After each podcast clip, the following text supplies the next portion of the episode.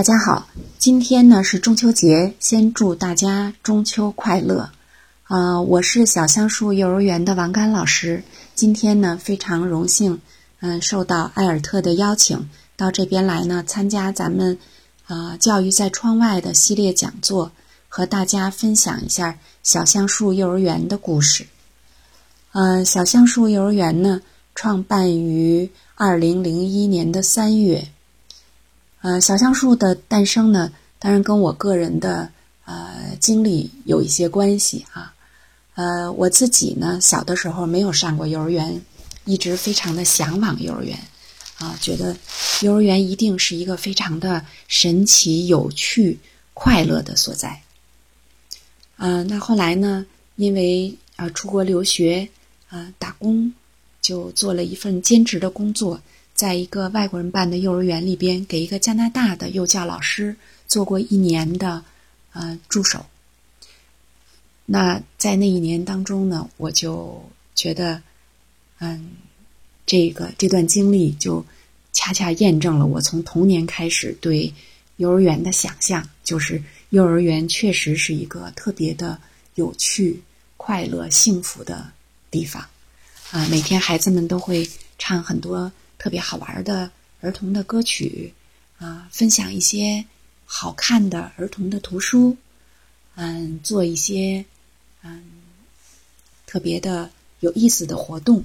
嗯，我就是在那边呢，嗯，第一次接触到很多的儿童音乐方面的活动，也啊看到了像这个 Doctor Seuss 啊，苏斯博士啦，啊，像贝贝熊啦，就很多的这个。儿童图书的经典，那我那个时候呢，经常会啊早去晚归，在那边啊特别的兴致勃勃的看，把这个呃幼儿园里边有的所有的儿童的图书全都看完了，而且呢学了很多很多的呃孩子的歌啊。我们这个加拿大的老师呢，就呃还说我是他教过的最好的学生。呃，这一段经历呢，可能在我的心里头也埋下了这么一颗种子。因为我觉得跟孩子在一起的这样的呃时间是特别特别快乐的啊，我很喜欢孩子。那在这一年当中，我也发现孩子也很喜欢我，所以呢，我就当时就想过说，如果将来有一天能够在幼儿园里边工作，那该有多好啊！啊，当然那个时候呢，还是在按照常轨，在啊读完大学读硕士，然后呢。在读博士，所以我就在美国读完了读这个人类学的博士啊。在读博士期间呢，有了自己的孩子，后来呢，就在孩子很小的时候，就带着他回到了北京。嗯，回到北京之后呢，就开始给孩子去找幼儿园。可能也是因为我当时这个心中已经埋下了这么一个种子吧，所以呢，看到很多的幼儿园都觉得不够满意。觉得有的园呢，可能是，约束太多，就是对孩子的这个自由活动吧，自主活动时间给的太少，甚至就几乎就没有。嗯，那也有的幼儿园呢，对儿童的智力方面的发展特别的重视，但是呢，对儿童的全面的发展就比较忽视。嗯，看过。不太多的幼儿园之后，我就觉得离我想象的还是比较远的吧。那这个时候呢，嗯，周围也有一些朋友，呃，有不少呢，呃，可能自己的孩子也在国外上过幼儿园。那这个时候他们就还开始怂恿我，就说：“你既然这么喜欢，那你可以办一个呀。”那后来呢，嗯，这个事情我们可能了解小橡树的家长可能都知道了哈。那我就开始参加一些。蒙氏的培训啊，啊，奥尔夫约教育的培训啊，嗯，就这个时候呢，我一个在呃，就北大的一个学妹也加入了我。那后来呢，我们又嗯找到了一位公立幼儿园的老的退休的老园长。那我们就三个老师，包括我啊，六个小朋友，包括我儿子啊，就在亚运村的一套啊。这个汇源国际公寓里边的一套公寓里边，正式的就起步了。那我们这个幼儿园呢，啊，办了大概两年左右的时候，我当时的有一部分家长，嗯，就比较担心，因为办学是一个比较啊漫长的这么一个过程吧。那那个时候呢，我们的家长就就说：“王老师，我们算了一下账，觉得你可能也不会挣钱，是吧？那你到底能亏多久？就是这个，你们需你到底需不需要支持呢？那我当时呢，嗯，也是就是呃，在这之前也谢绝过一些投资，因为希望呢，这个幼儿园按照自己的一些想法去办啊。”那这个时候呢，我们自己的家长，嗯，对我们的教育是高度认可的。这个时候来找到我的时候呢，我就很高兴。所以呢，两年之后，我当时大概有一半的家长就成为了我们的股东。呃，我们就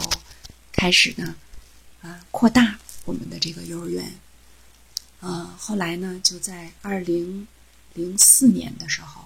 我们就搬到了现在的小橡树的现址，就是在啊。三元西桥西坝河这个位置，呃，这个地方呢，原来是一个呃老的国企的幼儿园，那后来呢，它就停办了，我们就搬到了这里，啊，就从那儿开始，嗯，就正式的成为了一个呃小橡树三元桥幼儿园，啊，直到今天。那刚才说了小橡树的由来哈，呃，我下面呢介绍一下小橡树是一所什么样的幼儿园，呃，可能在我们网站上边，呃，能看到我们说我们是一个中西合璧的幼儿园，嗯，这是什么意思呢？呃，我想我们可能是，嗯，比较多的吸收借鉴了符合中国国情的一些国外的先进的幼儿教育理念实践。和教法，就是我们学了很多的国外的这样的一些东西，但是呢，同时呢，就是我们的管理层都是中国人，我们的教学呢，绝大部分是由中国教师来完成的。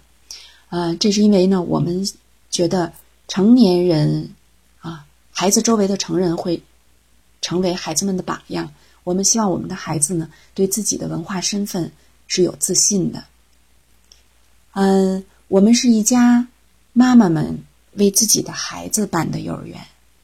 嗯，我们是一个非盈利的机构，呃，就是我们国家的这个民办教育促进法规定，呃，民办教育呢，嗯，分两类，一类是投资者要求回报的，另一类呢是投资者不要求回报的。那小橡树呢是属于后一类，就是我们的投资者是不要求回报的，就是我们啊这个幼儿园的。所有收进来的钱，嗯，都用于这个幼儿园的持续的发展。嗯，而且呢，就是我们因为是妈妈们为自己孩子们办的幼儿园嘛，那么我们尤其是早期，嗯，有一些家长同时也是股东。但是呢，从最早的时候，我们就有一个约定，就是我们的股东也没有任何的特殊的待遇，他们都在跟其他的人一样的交费，而且呢，嗯，股东们还。经常的会给幼儿园各种各样的支持捐款，嗯，就是我们希望把这个幼儿园呢办成一个，嗯，符合我们的教育理念的这样子的一个一个一个园地，所以我们希望能够最大的程度在资源上边啊给他保证，啊，这个也是我们当时考察了一些民办教育机构之后意识到啊，就是说。你如果想做成这样的一个教育实验，那么资源的保证其实是非常非常重要的。嗯，这个是一个制度上的保证。那我们的那个教育理念呢？呃，跟我们的名字有关，是吧？我们叫小橡树，是因为我们相信孩子呢是一棵树，它不是一张白纸，他自己内在就有很多啊，他的。他的内在就决定了他发展的很多的特质。那我们作为成年人啊，作为教育机构，我们能做的呢，是为他的最佳的发展去提供环境。啊，我们的基本的教育理念呢，嗯，是蒙台梭利教育理念。嗯，那嗯，同时呢，我们也啊有很多的其他的呃东西啊加进来。嗯，另外呢，我们有一个非常重要的一个特点，就是我们不是仅仅啊以教育工作者的这个姿态出现，我们呢自己的定位是幼儿园是家庭的合作者，我们和家庭呢共同来承担孩子的教育。啊，那我刚才说的这几点呢，就是我下边啊给大家就详细的啊说一下啊。首先呢，我们的一个重要的特点是啊，我们的家长，我们的股东是家长，是吧？所以呢，就让我觉得呢，我们的这个幼儿园嗯，在很多的做法方面呢。有一点，这个嗯，妈妈的心态就是说呢，我们不是为了嗯迅速的扩大招生，要拿出短期的成绩来做一些事情，而是呢，更希望去追求的是儿童的长远的嗯最佳的发展吧。啊，比如说，嗯，小橡树呢是一个非常的重视。运动的幼儿园，嗯，我觉得可能这个可能是独生子女政策也有一定的影响啊。就是在小橡树刚刚开办的时候，嗯，我们感觉呢，那个时候中国的很多的嗯教育机构都非常的啊惧怕安全事故。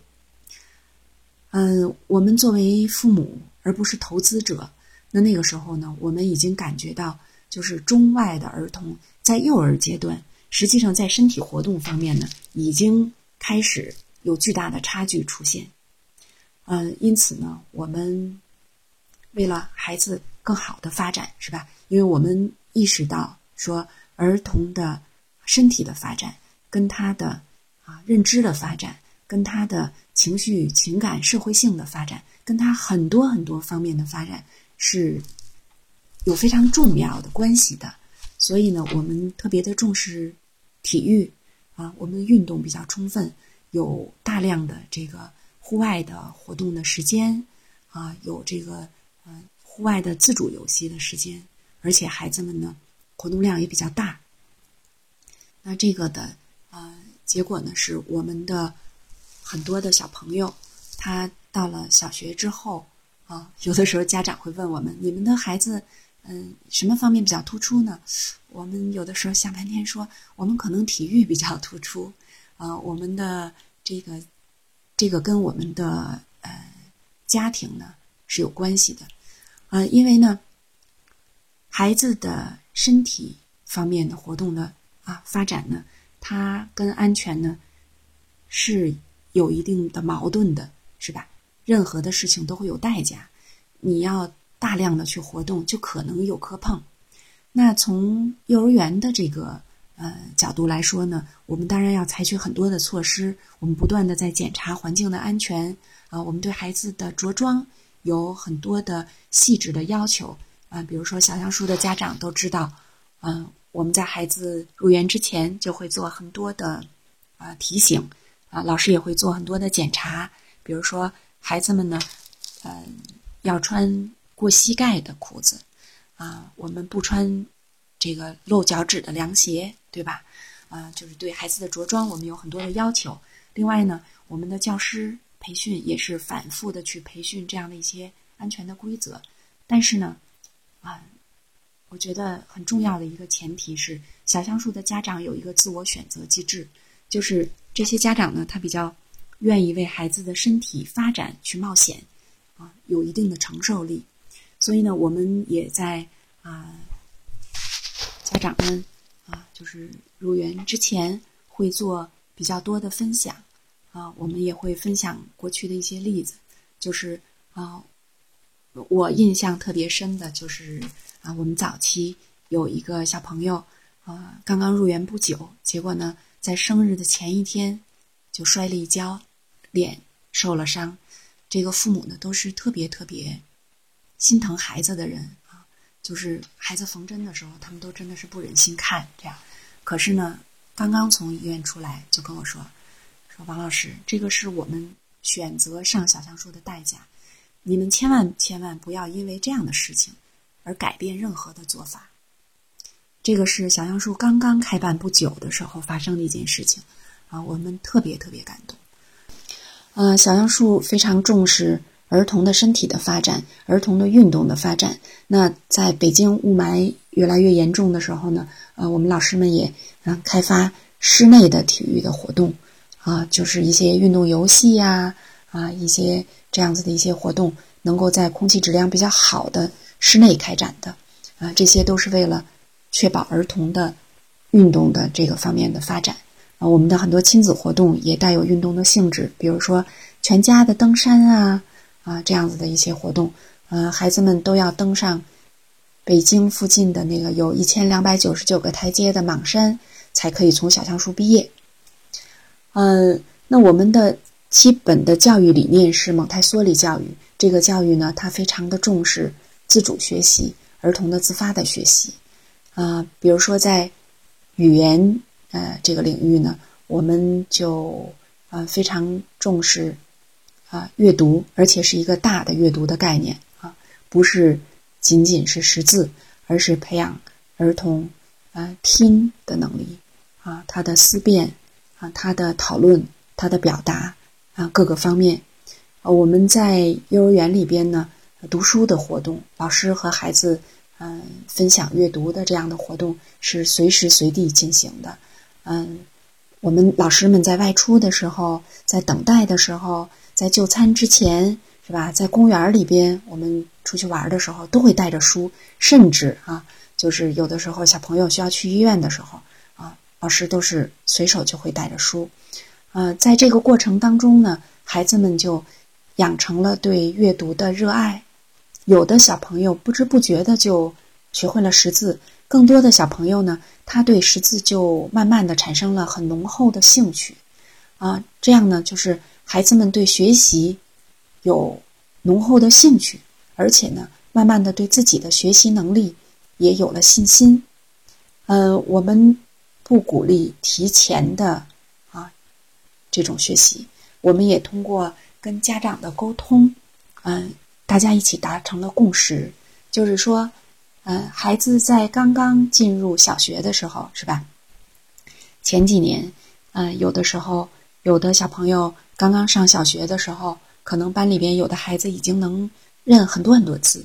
嗯，我们的小朋友呢，有的人，有的小朋友自己就认了可能快上千的字，就是在读书的时候就自己学会的。但是更多的小朋友不是这样的，那他和在学前班里边学了很多很多字的孩子相比，他可能就没有认到那么多的字。那这个时候，我们的家长呢，就有一个比较积极的心态，就是说，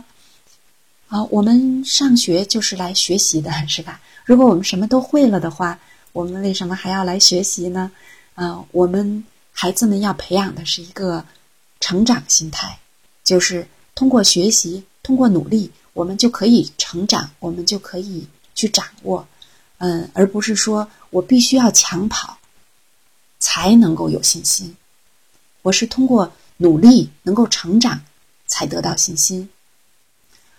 嗯，在这个呃幼儿园里边呢，我们也特别重视社会性的发展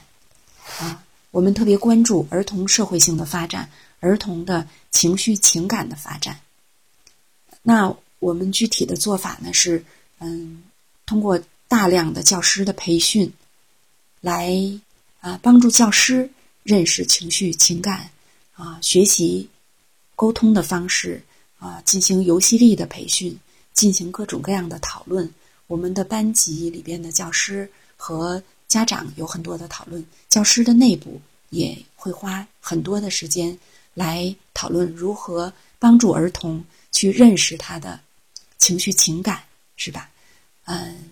他的这个，比如说的儿童，慢慢到了嗯四岁五岁，有的时候他可能会发展出来一些，比如嫉妒心啊，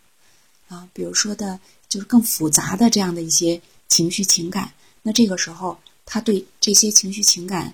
有正确的认识，是吧？好胜心啊，对这些他有一个比较完整的认识，这个呢就能够帮助他逐步去发展啊排解的能力、自控的能力。慢慢的，他就能够学会一些比较好的沟通的方式。那我们的很多的家长都发现啊，就是我们的小朋友特别的会有理有节的去表达他自己的要求，啊，他们很会协商，他们呢也在慢慢的学习理解啊别人看问题的角度，别人是怎么看待这个问题的，别人可能跟他感受不同。那怎么样能够不仅站在自己的角度，还能够站在别人的角度去看待问题？然后呢，在这个过程当中去学习合作、啊磋商和妥协。我们的这个社会性发展啊，同时还包括呃从小培养孩子的社会责任意识、参与社会公益活动的意识、服务于他人、服务于社会的意识。那有很多的这样的。活动呢，呃，也是通过家庭亲子公益活动的形式来完成的。那这个后边我还会呃涉及到，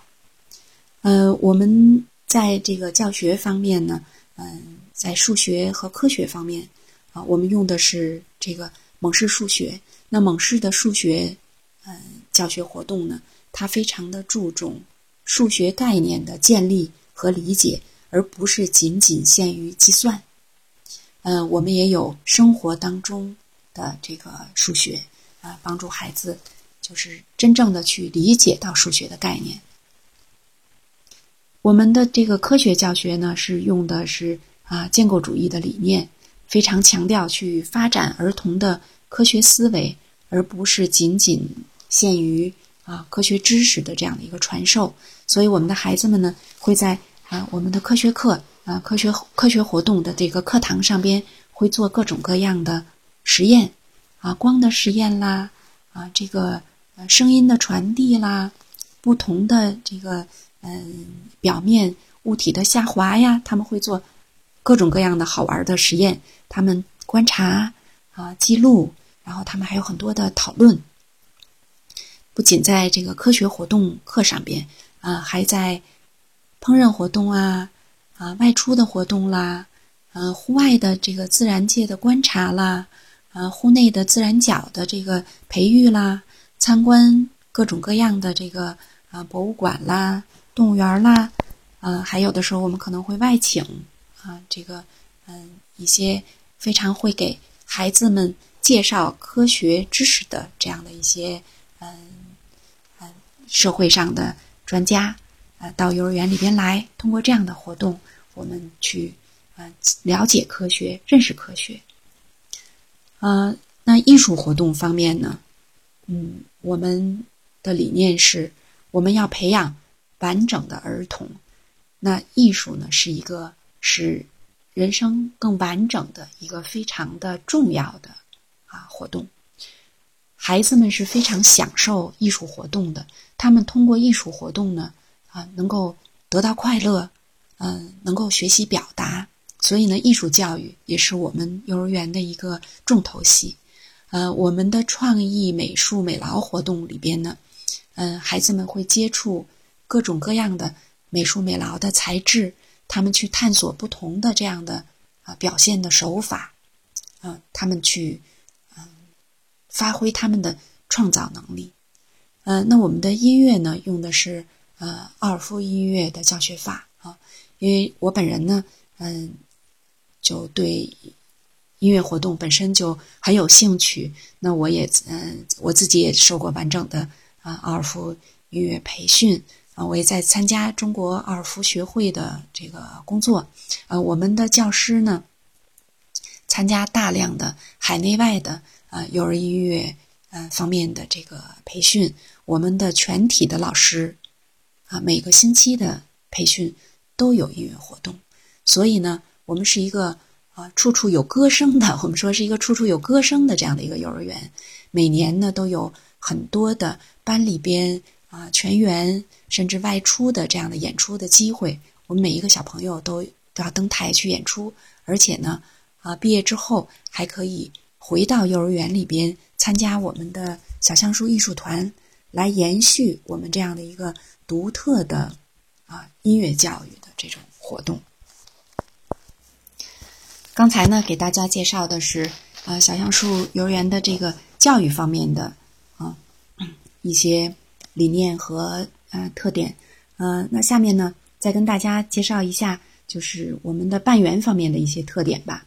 啊，首先呢，就是小橡树是呃为家庭提供比较多的参与到幼儿园的生活当中去的呃这个机会，因为我们呢。嗯，觉得幼儿园和家长是一个合作者的关系，啊，那合作者如果有更多的机会进行交流，甚至能够共同的工作的话，那这个就会呃使我们的合作呢就能更顺畅，是吧？嗯，我们从办园之初呢就意识到，啊，今天的这个年轻的家长，嗯，对孩子呢是非常的关注的，他们呢很多人都。很想更多的去了解孩子在幼儿园的生活，他也非常的想参与到这个啊幼儿园的活动当中去。那我们呢就提供了各种各样的参与的机会啊，呃，也有呃各种形式。首先呢，就是在孩子还没有入园的时候，我们就开始跟家庭呢有比较多的交流了。那这些交流呢，主要的嗯是啊了解。这个孩子的成长的经历啦，他的一些特点啦，啊，那他的这个呃家庭教育方面的呃父母看重的一些方面啦，嗯，通过这样的互相了解呢，我们来嗯逐渐的建立信任。那从孩子入园开始，我们就有很多的家长和教师之间的这个交流。呃，那个在孩子刚刚入园的时候，我们嗯每天都有。面对面的啊，或者是电话的这样的一个简短的交流啊，让家长放心，知道孩子刚刚入园的时候他的适应情况。嗯，这个呢，就是在慢慢的孩子嗯逐步的适应之后呢，就转为家园联系册，用这样的一个方式啊，老师呢会每周会给孩子们就写这样的啊两次、三次的样子，嗯，孩子在园的情况。那我们很多的家长呢，也会把孩子在家里的一些情况、一些好玩的故事啊分享给老师。这个也是我们老师很喜欢看的啊。我们老师们在一起经常会讨论孩子的有趣的事情的时候，就会做很多很多的分享。嗯，那我们还有这个家长代表制度，每一个班都有家长代表。家长代表呢，会帮助家长们。啊，搜集家长们的一些意见，啊，传达啊，传递给幼儿园，嗯，然后呢，也会就是啊，参与到一些嗯重大的一些原物的决策，是吧？有一些制度的变化呀，或者是一些比较嗯大的这个嗯活动事件这样的一些事情啊，我们需要讨论的时候呢，家长代表来参与讨论。那我们嗯家长和啊。老师和这个幼儿园的管理方，嗯，大家一起来进行讨论的时候呢，往往就会发现，我们最后可能呃达成的这样的一个解决方案哈，是比我们原来每一方单独去想的这样的呢，嗯，可能要更高明一些啊。就是在这种充分的嗯，大家互相去了解嗯彼此的立场之后。可能我们会有更好的一个解决方案，所以呢，这个家长代表制度呢，也是一个非常好的这么一个制度。嗯，我们也有班级的微信群啊等等，就我们的这些家长代表呢，他们啊来那个主持一下班级的微信群，他们呢，嗯，有不少的嗯这个家长代表，嗯，如果有时间。也愿意为大家啊服务的话呢，那后来呢，他们毕业之后又进入到了校友会啊，继续的嗯为大家服务。呃，我们有很多的呃亲子活动，各种节庆啊，六一啦、毕业典礼啊，重阳的时候陪老人去登山啦，啊，感恩节的时候会啊这个我们有谢亲宴啦，我们到嗯岁末的时候会有慈善义演啦，嗯，在这个过程当中呢，家长啊，呃和很多的家庭的其他的成员有大量的参与的机会，嗯，我们也有家长的读书会。嗯，我们的校友会呢也有呃校友的沙龙，会讨论一些教育啊育儿或者是其他的一些家长关心的这些相关问题的一些讨论，一些读书的分享。在这些呃场合当中呢，家长们也能够做一些相互的辅导。嗯，小橡树也有不少的义工的机会啊，通过这些做义工的机会呢。嗯，家长们也能够更多的去接触、了解幼儿园。嗯，我们的嗯想法是哈，就是我们国家现在嗯普遍吧，就社会普遍的存在的就是对教育界的啊不满，这个不信任的程度呢，实际上是相当高的。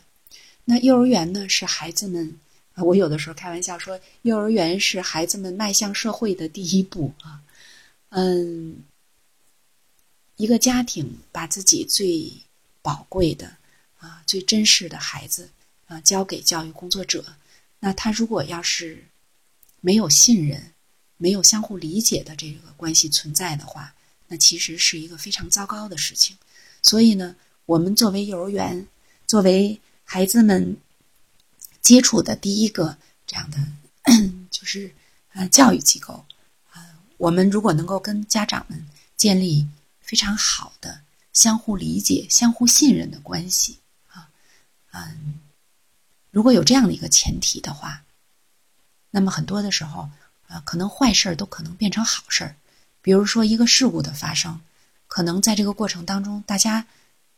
互相了解到哦，原来你是这样去处理这个事情的，我真的是非常的欣赏啊，我真的是非常的感激啊，就坏事就可以变成好事。所以呢，我们经常就在说啊，好的教育理念吧，再好的教育理念，如果没有一个信任的关系，也可能不太容易去达成。嗯，所以呢，就是家长能够。更多的去参与到幼儿园的生活当中去，这个是建立信任关系的一个非常重要的一个途径。所以呢，也是我们一直啊坚持去做的这样的一个一个做法。那我们呢就觉得很多的其他的教育机构，它之所以无法去做，可能有好多的时候呢，他也是受了资源的限制。比如说，呃，当他的师生比。比较呃低的时候，是吧？老师是没有这个时间做更多的交流的。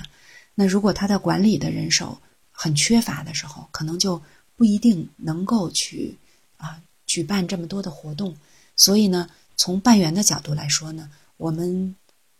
认识到这个事情的重要性，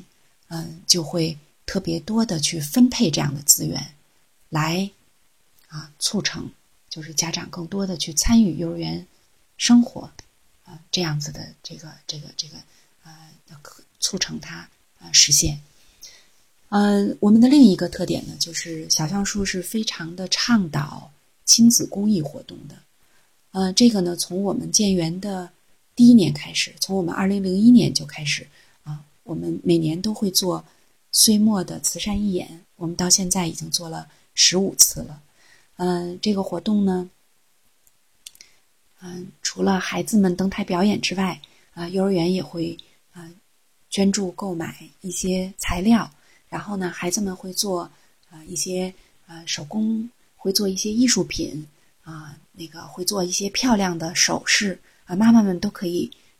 真的去戴的这样的一些很漂亮的首饰哈，会做饼干，然后呢，我们把这些东西义卖给家长，我们的小朋友的。呃，这些东西有的时候能卖出很高的，能够卖出上千的这种呃价钱呢。卖给家长之后呢，呃，这些啊义卖款我们就会去拿去捐助给啊孤儿去做呃心脏病的手术啊，或者是这个啊唇腭裂的手术啊等等啊，就是孩子们做了这些手术之后呢，就能够得到收养，回归家庭的温暖的怀抱。呃，十五年来呢，嗯，我们的家庭都特别特别积极的去参与。啊，我们有好多好多的，呃，家庭的这个这个故事都特别的感人。比如说，我们有的那个家长当时正好在出差，结果呢没有参加成活动，那他出差回来赶快跑过来，又送来了捐款。所以我们经常是，嗯，这个捐款的数，呃，已已经当时清点完了，然后后来可能又突然的又有增加。我们还有校友已经离校了的。嗯，后来回到北京，都已经不在北京住了。后来回北京的时候，看望嗯幼儿园的老师啊小朋友的时候呢，又专程说我们今年给眼又捐了多少钱？就是嗯，从儿童发展的角度来说哈，我们觉得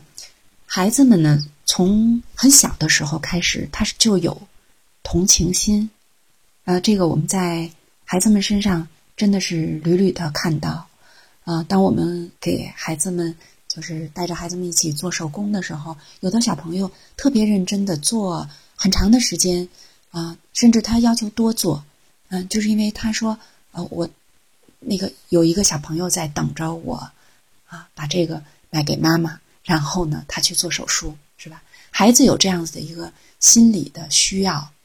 而。我们的孩子们呢，大量的啊，无需讳言是吧？我们大量的孩子是来自嗯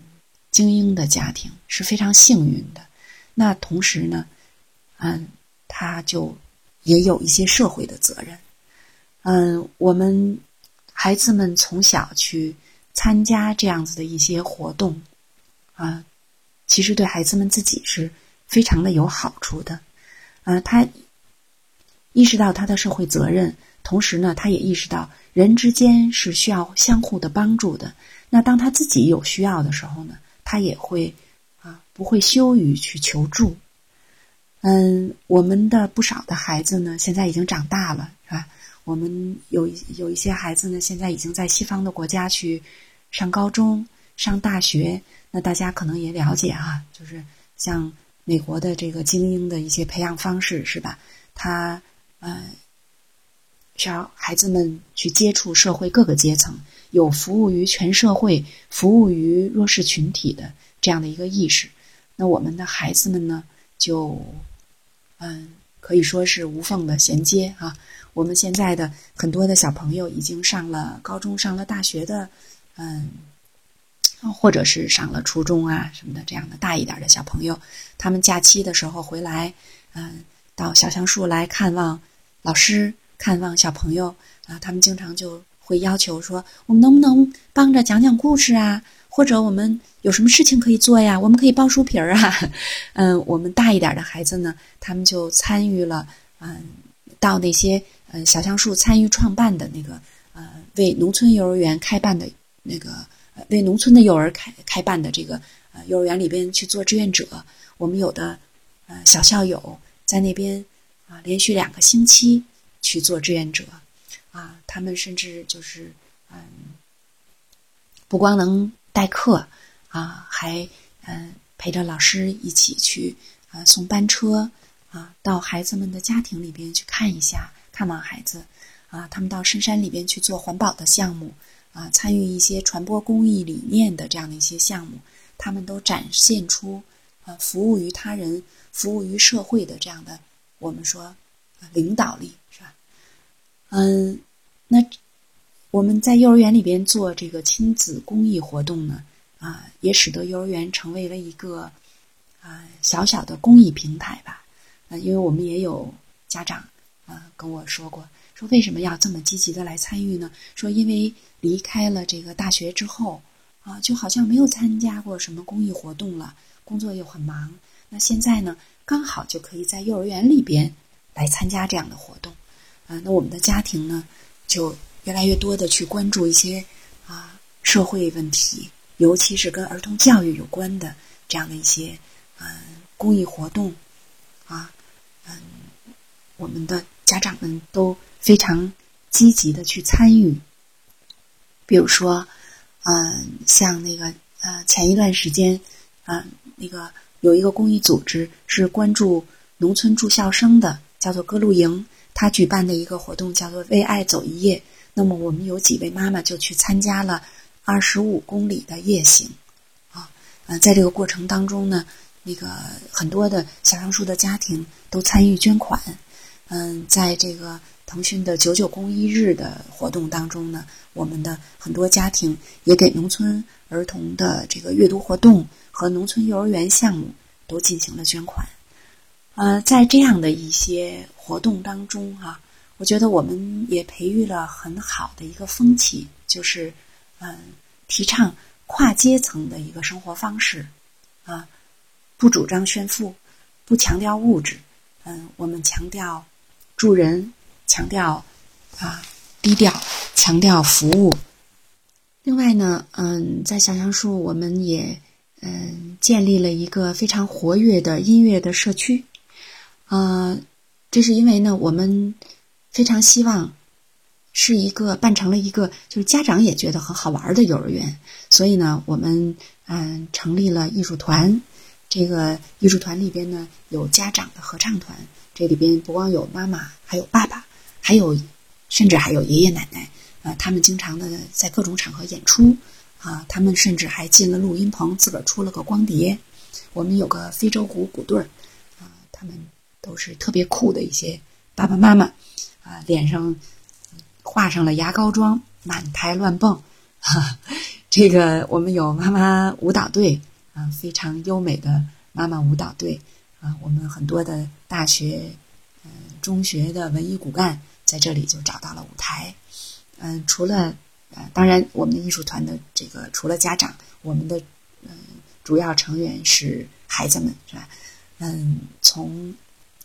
嗯我们的学前班，也就是别的幼儿园说的大班开始，啊，孩子们就可以进入到幼幼呃艺术团。我们的主体呢是小学生，他们离开小橡树之后呢，还希望参加这种综合性的奥尔夫音乐活动，所以呢，他们就可以回来。啊，在艺术团里边，嗯，参加律动、舞蹈、歌唱，啊，打击乐，啊，小剧团，嗯，我们学乐器的孩子呢，也因此有了一个演出的舞台。这样呢，我们的孩子们呢，就非常的爱音乐，他们会主动要求去学，培养了音乐的一个综合的素质。那这样呢，我们的孩子们呢，就是不是仅仅说只是。啊，会弹钢琴是吧？像我的儿子，嗯，前几天就在跟我说，他上大学以后加入到一个加纳风格的非洲鼓团，嗯，他们不光敲鼓，他们还要唱，还要跳。那这个时候呢，我儿子就说：“这个我在行啊，我们从从小就在这样玩儿。我们的这个音乐社区不光自己嗨，嗯，也得到了比较多的认可。我们在呃国际音乐教育工作者大会上边搞过专场演出，我们还受邀请呢。”去美国的奥尔夫音乐教育年会上举办过专场的演出，啊，艺术团给很多很多的孩子和家长带来了很多的快乐。那，嗯，另外呢，我们还有一个校友会啊，我们是一个有校友会的嗯幼儿园，嗯，因为我们孩子们离园后呢，还会经常的回来，啊，我们的校友会呢，呃，主要负责就是维持。校友之间的啊紧密联系和校友与幼儿园的联系，我们有微信群，我们还成立了海外的分会啊。前面说过，我们有校友的沙龙啊。校友会呢还负责各个家长社团的活动的开展，同时呢，校友会也保持了我们孩子们、我们的家庭参与公益活动的这样一个传统。我们每年校友会都会组织去特殊教育学校开展活动啦。进行义卖啦，等等，啊，因为我们幼儿园已经有了啊十几年的历史了，嗯，所以呢，我们现在这个也有一些校友年龄已经比较大了，那校友家庭之间呢，可以互相传授经验，互相帮助支持。已经出国求学的孩子们呢，也得到很多的校友的家庭老师的探访，就形成了一个支持的网络。这个也是。呃，我们很多的家庭觉得特别宝贵的一点。那前边呢，介绍了小橡树的教育啊特色和办学特色啊。那下边呢，我作为一个教育工作者，同时又是一个家长，嗯，而且我的孩子呢，在体制内、体制外、公办、民办啊，国内国外都有过教育经历。那我也想，嗯，分享一点，就是我们如何能够减轻对子女教育的焦虑。嗯，首先呢，就是我们需要去认识一下啊。今天作为父母，对子女教育的这个焦虑，它是怎么来的？呃，我们所处的这个时代呢比较特殊，就是过去几十年呢，我觉得我们的社会变化呢是非常的迅猛的。嗯，人在这样的一个飞速变化的啊年代哈，是很容易产生不安全感的。这个是社会学里边啊有这样子的发现，嗯，同时呢，嗯，国门打开之后，各种观念都蜂拥而至，而且呢，经常是自相矛盾，是吧？那么，父母对子女的未来啊，就很容易顾虑重重，嗯，这些焦虑呢，往往就会聚焦到教育上边，而中高产家庭哈，因为他有很多的选择机会。呃结果呢，反而可能会更加的纠结，因为每一次的选择，选择的同时，可能都意味着放弃。我们知道焦虑是从哪里来的之后啊，我们其实需要有的是决断，就是我们需要有一个原则呢，就是不能求完美。完美的事情在世界上其实是不存在的啊！我经常跟我们的家长们分享。小橡树不是完美的，啊，制约着其他教育机构的困境，同样也制约着我们。只不过呢，就是我们从啊资源方面、从制度方面，我们做出很多的努力，啊，去试图去打破这样的一些困境，试图去做一些尝试，做一些探索。我们作为教育工作者，随时都要意识到自身的不完美，啊，我们。在做的所有的事情都是在一个过程中的，是发展当中的，不能把自己当成真理的化身，这样呢才能有继续进步的啊，继续提高的、继续发展的这样的一个空间，能够帮助到更多的孩子和家庭。那我们作为家长呢，我们必须要有能够接受不完美的能力，在可以改变的时候呢，有勇气去做出改变。啊去帮助孩子去寻找更好一点的教育，但是在无法改变的时候呢，我们能够啊有耐心去接受这些不完美，而且呢，我们还要有智慧，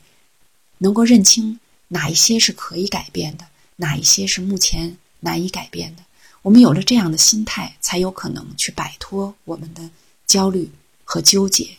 所以呢，我觉得啊，就是当教育。成为了一个自我觉知的一个过程的时候呢，我们的焦虑才可能得到缓解。例如啊，就是我们作为家长养育孩子，那孩子有可能成为一面镜子，让你发现了很多过去你不曾了解的自己。如果你啊，育儿也好啊，教育也好，进入到这样的一个。自我觉知过程之后，那你可能就会给孩子做出一个很好的示范，因为儿童的一个成长过程呢，也是一个发展自己啊，发现自己，去寻找自己在世界上的位置的这样的一个过程。当孩子能够找到属于他的一个独一无二的位置的时候，他就有了一个比较好的发展，他的人生呢。哎，也可能就达到了圆满的这样的一个境界。嗯，那今天呢，我的分享就到这儿。嗯，谢谢大家。